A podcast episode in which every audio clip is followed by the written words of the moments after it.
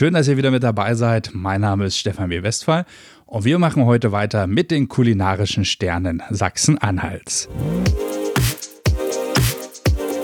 Der Sachsen-Anhalt-Podcast.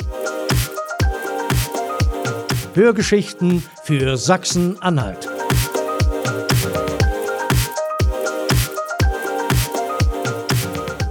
Natürlich gibt es auch heute wieder eine Sternebox zu gewinnen. Wie das funktioniert und das Kennwort der Woche, das gibt's am Ende der Folge. Heute zu Gast haben wir die Alex Menü GmbH aus Magdeburg. Sie haben gewonnen in der Kategorie Feinkost und Konserven mit einem Wildragout mit Sauerkirschen und der gefüllte Butterbienenstichkuchen der Bäckerei Delorme. Sie haben in der Kategorie Backwaren gewonnen. Und was die Jury überzeugt hat, das erklärt uns jetzt Dr. Jörg Bühnemann, der Geschäftsführer der Agrarmarketinggesellschaft. Gefüllter Butterbienenstichkuchen. Das war für die Jury eine Kombination von saftig aromatischem Hefeteig, leichter Buttercreme und einem guten Honiggeschmack. In Summe kam heraus, es ist eine gute Süße, ohne dabei zu süß zu sein. Und man hat so in Anführungsstrichen gesagt, da schmeckt man die Liebe des Handwerks.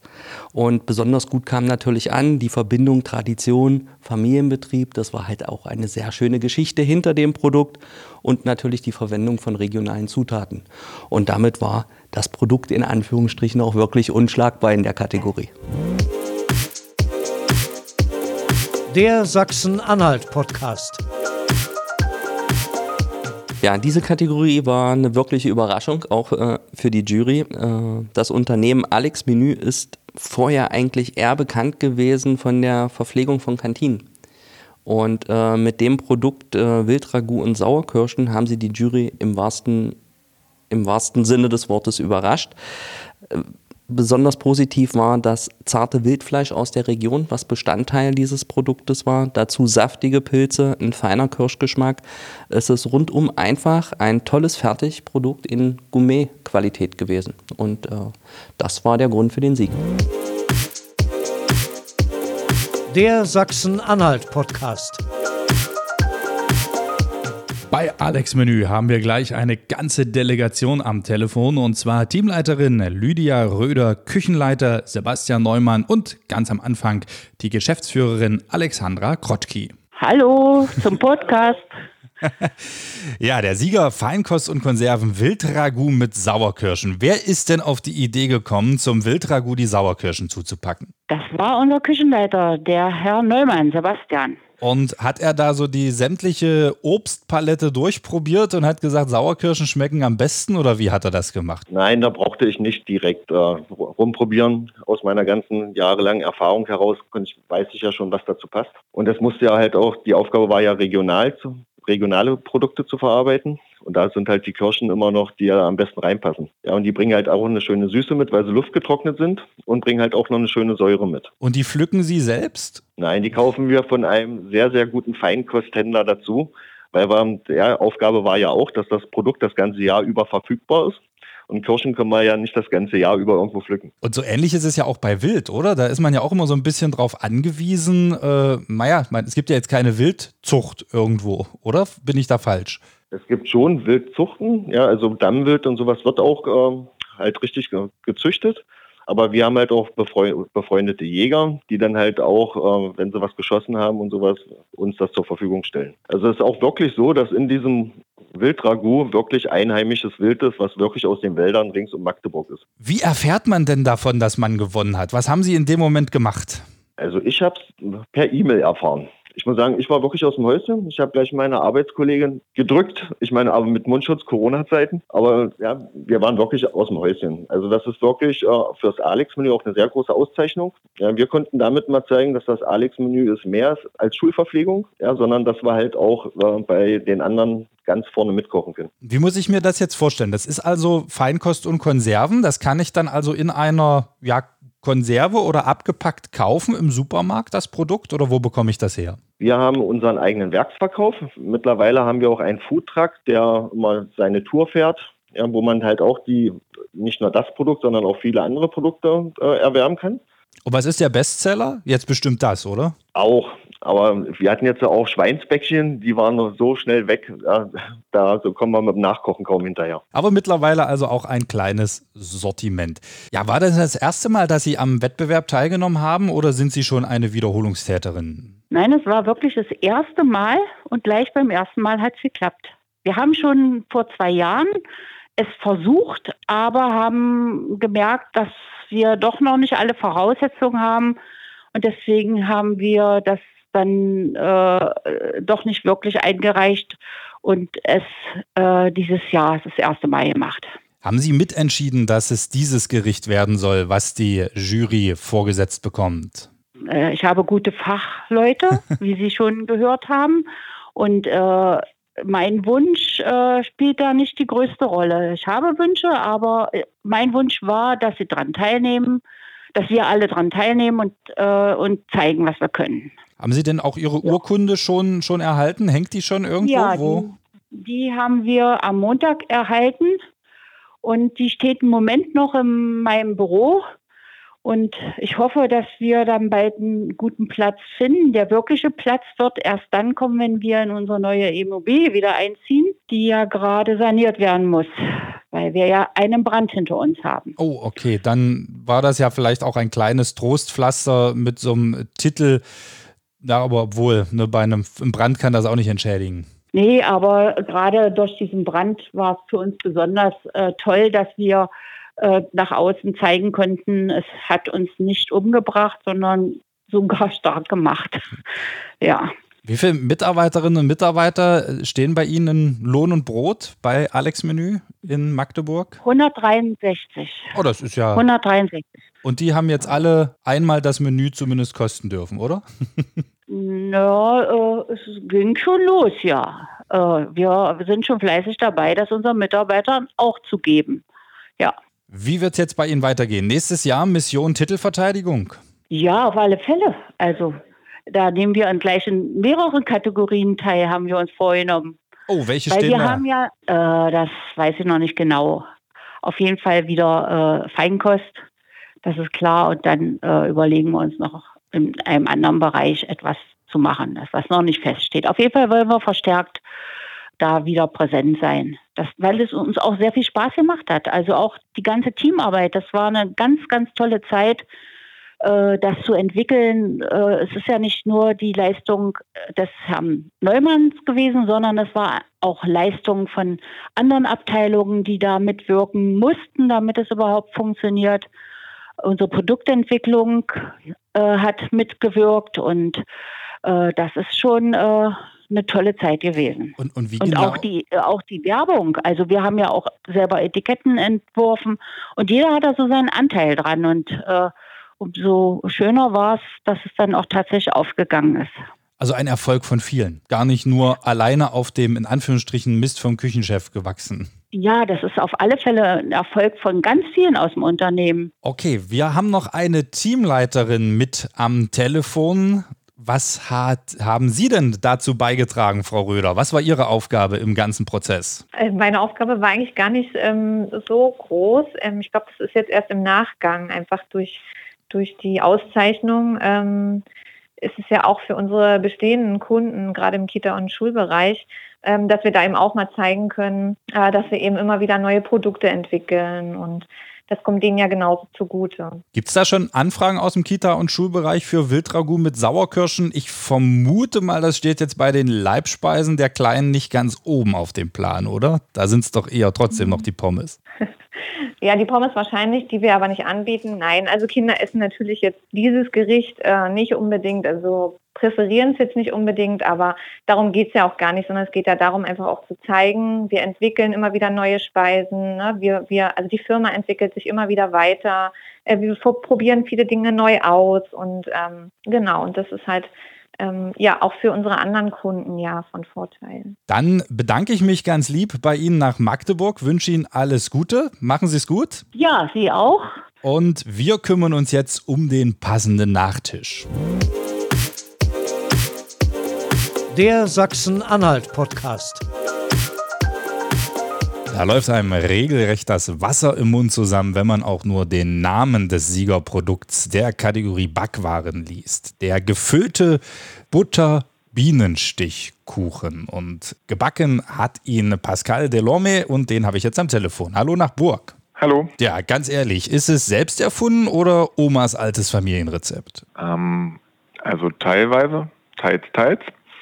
Bienenstichkuchen ist ein sehr altes Rezept und auch ein sehr alter Kuchen. Und wirklich klassisch kommt halt an den Kuchen, also oben diese, also unten halt der Hefekuchen und oben als Makronenmasse wirklich nur äh, Mandeln, Butter, Zucker, Honig und Sahne.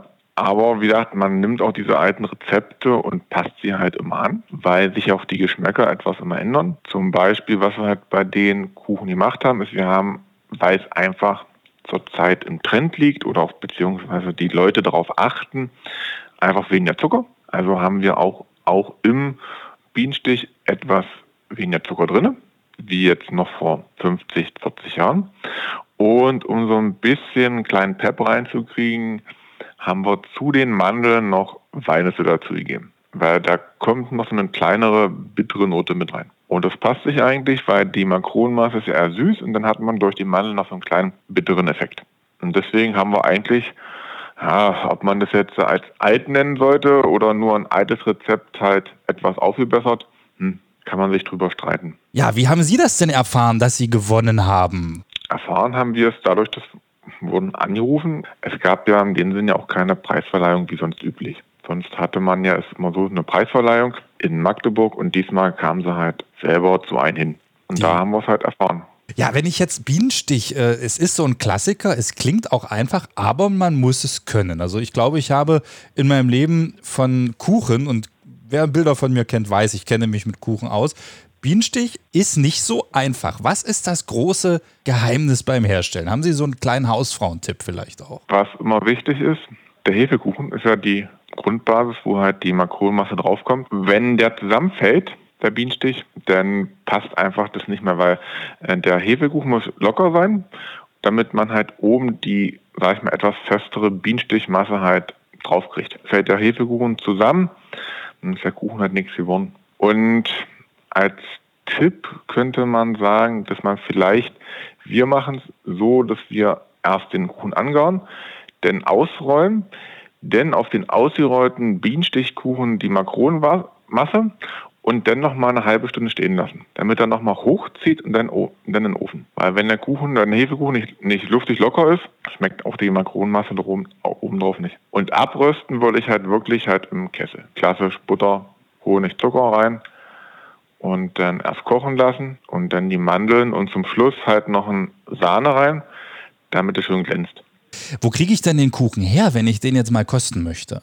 Aus Burg. Also wir haben halt äh, Burg bei Magdeburg, da ist halt unsere Bäckerei beheimatet und wir haben halt wirklich auch nur in der Brüderstraße 15 halt eine Filiale, wo sie den Kuchen bekommen. Am besten ist natürlich halt immer vorher anzurufen oder Beziehung, ja, am besten anzurufen, bestellen, oder einfach vorbeikommen. Gibt es auch so ein kleines Kaffee, wo ich den gleich kosten kann bei Ihnen oder ist es wirklich so eine ganz klassische Bäckerei, wie man ja so schön heutzutage sagt, Takeaway? Nein, wir haben auch, äh, wir haben halt äh, vier Sitzplätze im, hinter der Bäckerei auf dem Hof. Das haben wir, da können Sie sich auch hinsetzen, wenn Sie etwas von weiter weg kommen. Dann gibt es halt den Kuchen und Kaffee. Das klingt sehr gemütlich. Das, das werde ich auf jeden Fall mal tun. Wo liegt der Rekord bei wie viel Stück Bienenstich, die jemand bestellt hat? Ja, man isst halt zwei Stückchen Kuchen, dann ist man satt. also äh, man muss sich auch nicht überessen. Also sonst wir rechnen sozusagen, wenn wir halt, wenn Bestellungen sind, raten wir auch pro Person immer so anderthalb bis zwei Stückchen Kuchen. Denn lieber jeden Tag frisch, weil Hefekuchen, Bienenstich, würde ich halt immer frisch empfehlen schmeckt es am besten. Was hat Sie denn bewogen, an dem Wettbewerb teilzunehmen? War es Ihre erste Teilnahme? Nein, das wir, wir hatten schon mal teilgenommen, gleich am Anfang, vor drei, vier Jahren. Und ähm, da hatten wir Dinkelplätzchen und wir haben gesagt, Mensch, um zu gucken, wo wir stehen und was wir können, haben wir gesagt, okay, dann machen wir mal mit. Dann machen wir halt wieder mit, sagen wir es mal so. Und es ist halt immer so eine Sache, da muss man dazu sagen, wir waren ja schon mal bei Herrn Lafer dabei bei Deutschlands besten Bäcker über ein ZDF. Das war mal so eine Fernsehsendung. Da haben wir dann halt gleich direkt mit den Ju mussten wir uns auch die Jury stellen. Da haben uns dann die Juroren gleich gesagt, ja, es ist immer so eine Sache, immer so ein schmaler Grad. Manchmal möchte man etwas Neues, Außergewöhnliches oder manchmal doch etwas wirklich Klassisches, wie zum Beispiel Bienenstich. Und das ist halt immer so, na, wie Münze werfen. Wie kommt, man, wie kommt es bei den Juroren an? Meistens sind ja, eigentlich sind ja alle Produkte, die dort eingesendet werden, eigentlich irgendwo top, muss man dazu sagen. Also auch alle anderen Kuchen waren ja gut. Sonst würde ich ja nicht diesen äh, Wettbewerb mitmachen. Aber wie gerade die Juroren Lust haben auf was Neues, was Extravagantes oder vielleicht etwas Klassisches Altes, das ist immer so ein bisschen Glücksspiel. Und diesmal hatten wir Glück. Warum heißt das eigentlich Bienenstich? Weil man verbindet ja so mit einem Bienenstich jetzt nicht unbedingt die positivsten Sachen. Mm, durch den Honig. Nein, ich meinte, ach durch den, durch den Honig nennt man es Bienenstich, hm. weil die Biene weil Honig. Ja, okay. Es kommt ja in, es kommt ja in der Makronmasse Honig rein. Okay, einfach. Deswegen heißt er Bienenstichkuchen. Einfach, aber simpel. Dann bedanke ich mich bei Ihnen, wünsche Ihnen noch ganz viel Erfolg und viel Bienenstichverkauf und wenig Bienenstiche auf der Haut. Okay, danke. Der Sachsen-Anhalt-Podcast. Ein paar kulinarische Tipps, die hat unser Experte Thomas Wolfgang. Er ist Berufsschullehrer, Autor des Standardwerks für Koch-Azubis, der junge Koch und Vorsitzender des Landesverbands der Köche Mitteldeutschlands. Thomas, was hast du uns heute mitgebracht? Tja, ein fertig gebackener Butterbienenstichkuchen ist äh, in der Küche ähm, schwierig weiter zu verarbeiten, weil warum sollte man einen Kuchen, der schon ähm, toll schmeckt, äh, dann in was anderes verarbeiten, wäre sicherlich denkbar. Aber ich hätte hier folgenden Vorschlag. Ich würde den in einem Schockfroster bei über 35 Grad minus ähm, ja, schnell runterkühlen, dass der von außen abgesteift ist, würde ihn hauchdünn wie ein Carpaccio aufschneiden und würde dann je nachdem, wie die Jahreszeit ist, im Sommer zum Beispiel mit einem Himbeereis und flambierten Himbeeren dazu servieren oder im äh, Herbst, Winter dann eher mit einem Marzipaneis und gebrannten Mandeln. Natürlich könnte ich äh, mir auch vorstellen als Koch, weil wir sind ja sehr kreativ, ähm, daraus einen süßen Knödel, Knödel oder ein Parfait äh, zu machen, ähnlich äh, wie man das halt vom Bienenstich vom Geschmack dann her gewöhnt ist. Besser wäre aber, man würde die Zutaten auseinandernehmen und äh, das nennt der Koch dann Dekonstruktion. Ähm, Dekonstruktion heißt also wirklich die einzelnen Komponenten, ja, die Füllung, äh, die Mandeln, die man da hat, den Karamell, den man hat und das dann wieder in einem Essen zu vereinen. Der Sachsen-Anhalt-Podcast. Diesmal ist mein Thema Wildragout mit Sauerkirschen. Wenn ich ganz ehrlich bin, als Koch würde ich mir natürlich mein Wildragout selber kochen. Aber äh, wenn man mich ja fachlich fragt, was ich mit so einem Wildragout machen würde, und es gibt ja genügend Leute, die sich äh, auch mal äh, solch einer Sache bedienen, dann würde ich äh, ein Fagottini äh, damit füllen. Fagottini, ganz tolle Geschichte, ist ein Nudelteig, den man äh, viereckig ausstechen muss und dann wird er wieder, äh, also wenn die Füllung dann drauf ist, werden die Kanten eingestrichen und dann wird das wie so eine Bischofsmütze zusammengeklebt. Ja, hat eine, eine total coole Form, sieht mal anders aus als Ravioli äh, zum Beispiel. Und äh, das würde ich dann zu einem tollen Püree, zu einem Rotkraut oder ähnlichen ähm, servieren. Was auch gut geht, ist sicherlich äh, ähnliche Art der Herstellung. Ich nehme mir einen Strudelteig, würde da das Wildragout drauf füllen und könnte es dann im Ofen backen oder auch sehr gut als Säckchen zusammenbinden und dann in einer Fritteuse ausbacken. Dann ist es außen wunderbar knusprig und in der Mitte ist dann die saftige Füllung. Der Sachsen-Anhalt-Podcast. Der Aspekt der Gesundheit spielt bei der Ernährung eine immer größere Rolle und den deckt für uns Dr. Karl Meissner ab. Er gehört laut Fokus zu den Top 100 Ernährungsmedizinern in ganz Deutschland und der eine oder andere kennt ihn vielleicht auch aus dem Mitteldeutschen Rundfunk. Ja, vielen Dank, Stefan, für das neue Thema Feinkost und Konserven. Da hieß es dann, lieber Doc, mach was draus. Okay, was soll ich draus machen? Okay, das klingt alles sehr edel und für ein Sonntagsfrühstück wahrscheinlich auch genau das Richtige. Die Frage ist, der eine oder andere kennt natürlich immer wieder das Einkochen, das Haltbarmachen von der Oma her. Im Sommer gab es die Ernte der Früchte und die mussten natürlich dann haltbar gemacht werden, damit man auch im Winter was davon hat. Aber in heutigen Zeit sind wir in einer Überflussgesellschaft gelandet. Das heißt, wir können wahrscheinlich zu jeder Jahreszeit jedes Obst nutzen oder essen. Konserven primär oder per se für ähm, Obst und Gemüse ist wahrscheinlich kein Problem. Wenn wir aber es gerade im Bereich des Fleisches sehen, dann müsste hier mit entsprechenden Pökelsalzen dergleichen gearbeitet werden, was nicht unbedingt gesundheitsförderlich ist. Es ist nicht schlecht, wenn es in Maßen gegessen wird, aber ein frisches Fleisch oder ein frisches Steak beziehungsweise ein frisches Obst und Gemüse ist immer noch besser als die erstbeste Konserve.